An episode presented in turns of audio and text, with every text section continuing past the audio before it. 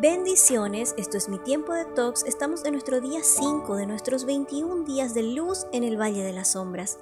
Después de nadar por aguas profundas, tomamos un respiro a orillas del río que menciona Ezequiel 47:12.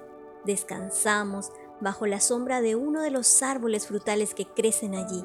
Es tan maravilloso a nuestros ojos que sus ramas siempre están cargadas de frutos estos árboles proveen de una nueva cosecha cada mes porque están cargadas con el agua viva del Espíritu Santo. Avancemos, ya está lista nuestra barca para atravesar por el río de la dificultad. Isaías 43.2 dice, Cuando pases por ríos de dificultad, no te ahogarás.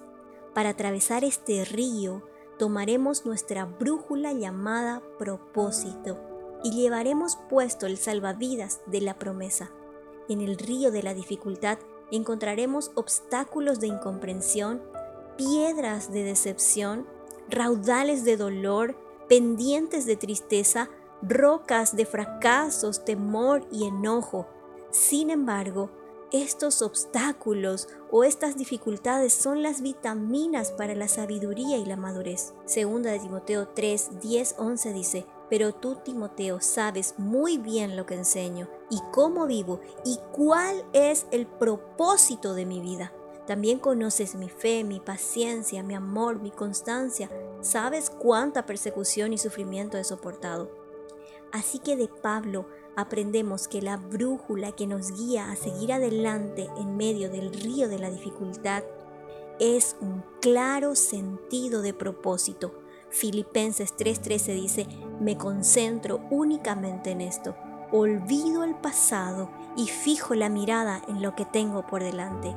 Avanzo hasta llegar al final de la carrera para recibir el premio celestial. Él tenía bien claro su propósito y se aferraba a las promesas. ¿Tienes bien definido tu propósito? ¿Tienes a mano la brújula que te guía hacia Él?